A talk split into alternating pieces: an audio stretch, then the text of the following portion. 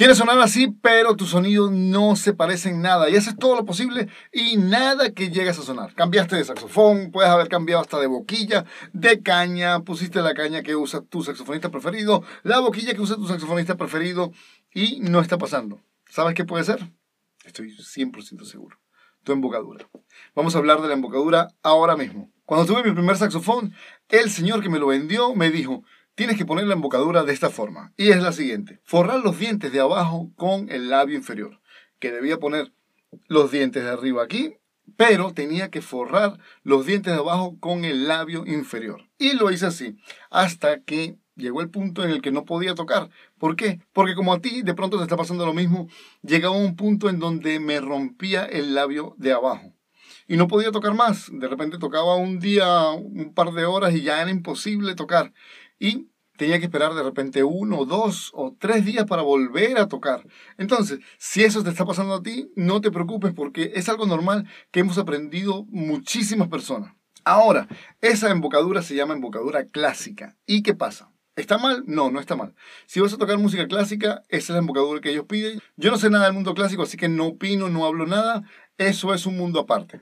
Pero si quieres tocar de la forma en que toqué al principio, es importante que aprendas la embocadura natural. La embocadura natural te da el beneficio de que no vas a forrar los dientes de abajo con el labio, sino que queda de una forma en que el labio hace un punto de apoyo para poder tocar las notas agudas, para poder hacer todo lo que necesitamos, pero no se daña, no se rompe el labio, no saca ningún tipo de marca, puedes tocar muchísimas horas, puedes estudiar muchas horas y puedes estudiar todos los días de la semana sin tener que parar porque te duele el labio inferior. Imagino que ahora mismo eso es lo que estás buscando.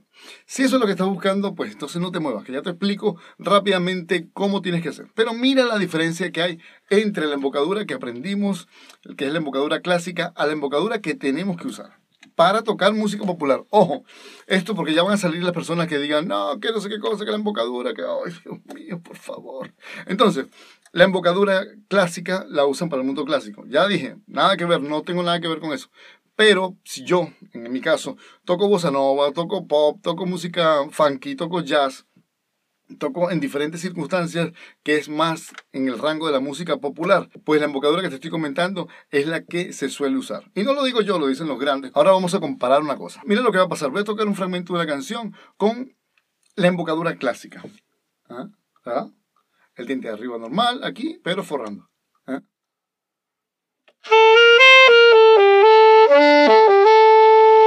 ¿Ok? Ahora mira, voy a poner la embocadura natural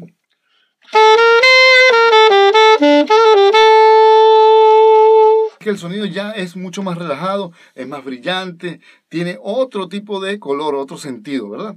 Entonces, si lo que estás buscando eso es lo siguiente, la embocadura natural, lo que tienes que hacer es solamente, como su nombre lo dice, es natural, una posición natural. Tú no tienes tu cara así, ni así, ni así, ni así.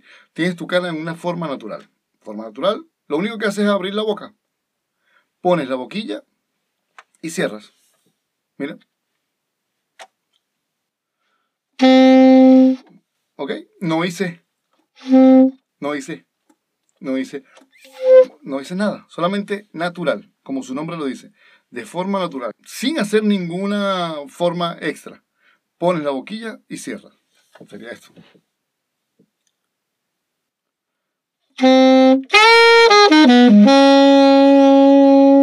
¿Ok?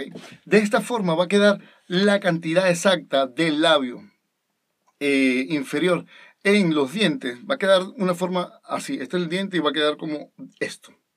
¿Entiendes?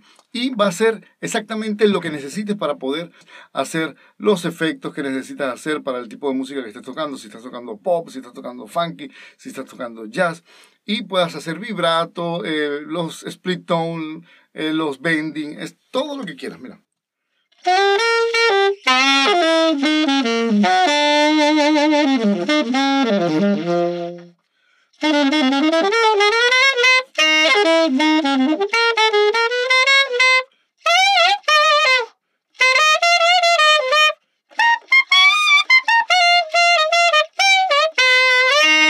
¿Ok? No hay ningún tipo de problema. No me duele nada, todo está perfecto. Entonces, Recuerda, embocadura clásica y embocadura natural. Estamos hablando hoy. ¿Ok? No hay ningún problema, no te sientas mal entonces con que aprendiste la embocadura clásica. Se puede cambiar, si es fastidioso, toma su tiempo, pero puedes hacerlo. Tengo en mi escuela muchísimos, pero muchos alumnos que ya hicieron el cambio y que están disfrutando de poder estudiar y tocar sin ningún tipo de problema. Con esta información que te estoy dando, ya puedes cambiar tu embocadura y disfrutar de los beneficios de tocar con una embocadura natural.